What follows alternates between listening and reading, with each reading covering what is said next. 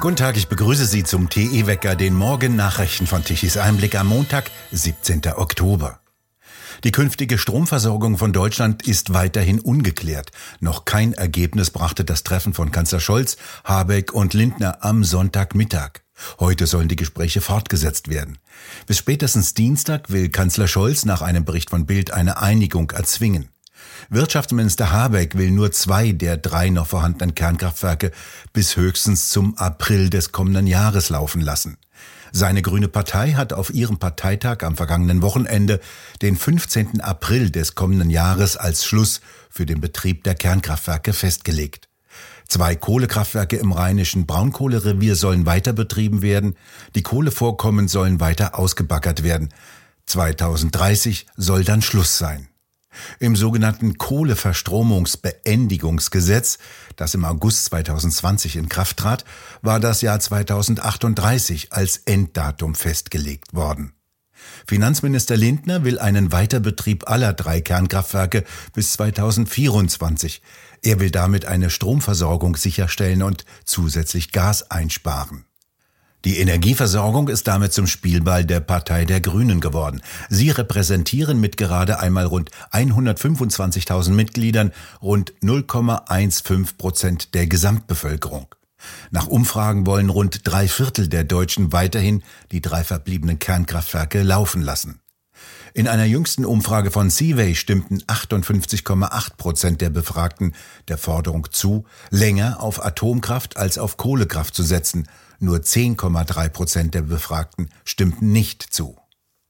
Ohne den energiepolitischen Fehler der deutschen Parteienoligarchie beschönigen zu wollen, der gegen zahlreiche Warnungen im In- und Ausland durchgesetzt wurde, so schreibt Thomas Spahn bei Tichys Einblick, es war der Glaubenskrieg, den die Grünen seit den frühen 80ern des vergangenen Jahrhunderts erst gegen die Kernkraft und dann gegen Kohle und Öl geführt haben, der den Abschaltbeschluss Merkels und die einseitige Ausrichtung auf Erdgas verursacht hat.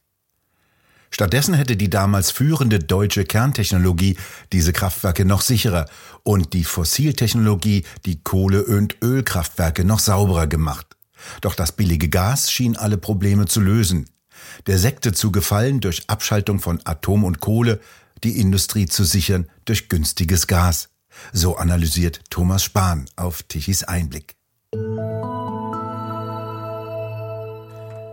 In Rheinland-Pfalz kommen weitere Details aus der Nacht der Flutkatastrophe im Ahrtal heraus. Bild zitiert aus SMS-Nachrichten, die sich die Ministerpräsidentin von Rheinland-Pfalz, Marie-Louise Dreyer, und ihr ehemaliger Innenminister Levens zugeschickt haben.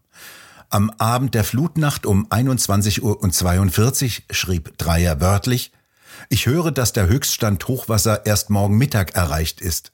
Ist ja wirklich schlimm. Zu diesem Zeitpunkt versanken Gemeinden des Ahrtals bereits in den Fluten. Der Pilot des zur gleichen Zeit gestarteten Polizeihubschraubers berichtete im Untersuchungsausschuss in Mainz von der schlimmsten Lage, die er je gesehen habe. Häuser standen unter Wasser, Menschen blinkten verzweifelt Lichtzeichen. Da schrieben sich Dreier und Levens noch zu, okay, schönen Abend. Der ehemalige Innenminister ist bereits zurückgetreten. Ab morgen früh steht der Oberbürgermeister von Frankfurt, Peter Feldmann von der SPD, vor dem Frankfurter Landgericht. Es geht um Korruption in dem Skandal um die Arbeit der Wohlfahrt und um den Tatverdacht der Vorteilsannahme. Tichys Einblick hatte intensiv darüber berichtet. Peinlich sei dies für die Stadt Frankfurt, so CDU-Chef Uwe Becker gegenüber Bild. Noch nie habe sich die Stadt so blamiert. Die Spitze der Stadt stehe vor Gericht, wenn das spanische Königspaar komme und die Frankfurter Buchmesse eröffne. Am 6. November sollen die Frankfurter über die Abwahl von Oberbürgermeister Feldmann abstimmen. Feldmann hatte selbst zuletzt gesagt, bis 2024 im Amt bleiben zu wollen, falls es beim Bürgerentscheid nicht zu einer Abwahl komme. Schweden will kein gemeinsames Untersuchungsteam mit Dänemark und Deutschland einrichten, um die Explosionen der Ostsee-Pipelines Nord Stream 1 und 2 zu untersuchen. Nach Aussage des schwedischen Staatsanwaltes Mats Lundqvist, der an den strafrechtlichen Ermittlungen in der schwedischen Wirtschaftszone beteiligt ist, habe Schweden den Vorschlag für eine solche gemeinsame Ermittlungsgruppe abgelehnt. Solche gemeinsamen Ermittlungen würden rechtliche Vereinbarungen beinhalten, nach denen Schweden Informationen aus seinen eigenen Ermittlungen weitergeben müsste. Doch die seien als vertraulich eingestuft und direkt mit der nationalen Sicherheit verbunden, so Lundquist gegenüber Reuters. Dem Bericht von Reuters zufolge wollen die USA nicht, dass Deutschland erfährt, was Schweden über die Explosion weiß. Dies wäre für die amerikanisch-deutschen Beziehungen nicht hilfreich. In Deutschland streiken heute wieder die Piloten von Eurowings. Etwa die Hälfte der Flugzeuge der Lufthansa-Tochter soll am Boden bleiben. In Frankreich streiken die Raffineriemitarbeiter weiter. Aufgerufen hatte die linke Gewerkschaft CGT, die einer Einigung mit dem Ölkonzern Total nicht zugestimmt hat. Der Gewerkschaftschef der CGT rief die Franzosen dazu auf, am morgigen Dienstag landesweit für höhere Gehälter zu streiken. Die Lokführer haben bereits angekündigt, ebenfalls am Dienstag zu streiken. Seit mehreren Tagen bereits streiken die Angestellten im größten französischen Kernkraftwerk Gravin.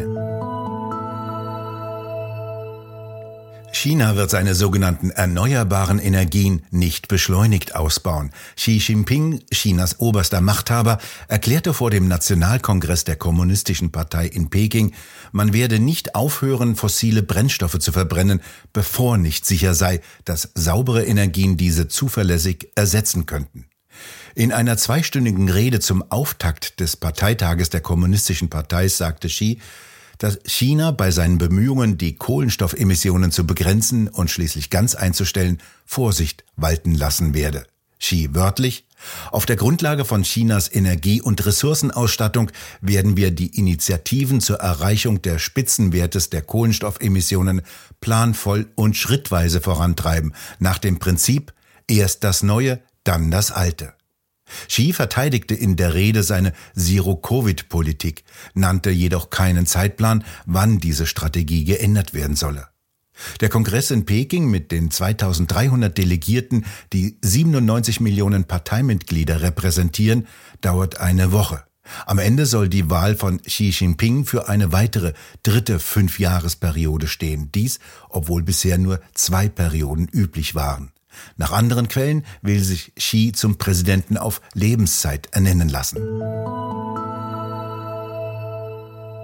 Gasmangel, Strompreise, Wirtschaftskrise. Deutschland steht vor einem Abgrund. Es diskutiert Roland Tichy mit Antje Hermenau, Professor André Tess, Professor Werner Patzelt und Frank Hennig über den drohenden Blackout und die Gefahren und was Deutschland dagegen tun kann. Ich bin als ähm, überzeugter Marktwirtschaftler der Überzeugung, dass Geld in den Händen der Bürger grundsätzlich besser aufgehoben ist als äh, Geld in den Händen in der Größenordnung, über die wir heute spr sprechen, in den Händen von Politikern. Ich glaube deshalb nicht, dass wir Probleme dadurch lösen können, dass wir dreistellige Milliardenbeträge aus Steuergeldern äh, unter der Bevölkerung verteilen. Ich glaube, dass wir Probleme fundamentaler Art und das Energieproblem ist ein fundamentales Problem, nur mit marktwirtschaftlichen Mitteln lösen können. Und ich plädiere deshalb eher dafür, Menschen zu entlasten, indem wir Subventionen kürzen oder abschaffen durch die Kürzung und Abschaffung von Subventionen, wie zum Beispiel die Subvention von Elektroautos, entlasten wir die Bürger. Wir lassen denen mehr Geld. Das hat zwar nicht die Größenordnung von 200 Milliarden, aber tendenziell plädiere ich dafür, marktwirtschaftliche Lösungen und geringere Steuern als Instrumente zu sehen. Und ich bin überzeugt, dass diese Instrumente effizienter sind als die Verteilung von 200 Milliarden Euro, die dann auch noch mit einem euphemistischen äh, Attribut versehen werden. Das ist kein Vermögen, das sind Schulden, die da gemacht werden. Das gesamte Gespräch können Sie sich auf der Webseite tischiseinblick.de anhören und auch ansehen. Für erheblichen Ärger sorgte die bigotte Haltung der Grünen in Sachen Gesichtsmasken auf ihrem Parteitag in Bonn. Während die Delegierten tagsüber geschlossen mit Corona-Maske im gut klimatisierten und beleuchteten Kongresszentrum die Stuhlreihen füllten, ließen die meisten von ihnen zur nächtlichen Tanzparty die Masken fallen. Dies zeigen Videos, die ein Journalist auf Twitter veröffentlichte.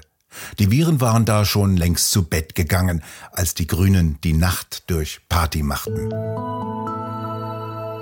Es wird noch einmal Sommer. Die Temperaturen können heute bis 25 Grad erreichen, im Süden und im Osten jedenfalls. Die Ursache, nein, nicht die Klimakatastrophe, sondern ein Tiefdruckgebiet im Atlantik, das warme Luftmassen noch einmal aus dem Mittelmeerraum hereinströmen lässt. Im Norden werden es 20 bis 22 Grad, dort bleibt es auch ein wenig bewölkt, während im Süden durchgehend ein sonniger Tag herrscht. Von Norden kommt ab Nachmittag eine Kaltfront herein und bringt etwas Regen und vor allem deutlich kühlere Luftmassen mit. Die Temperaturen sinken deutlich. Wie weit die Kaltfront und wie schnell hereinzieht, können die Wettermodelle noch nicht genau ausrechnen. Wir bedanken uns fürs Zuhören. Schön wäre es, wenn Sie uns weiterempfehlen. Weitere aktuelle Nachrichten lesen Sie regelmäßig auf der Webseite tichiseinblick.de und wir hören uns morgen wieder, wenn Sie mögen.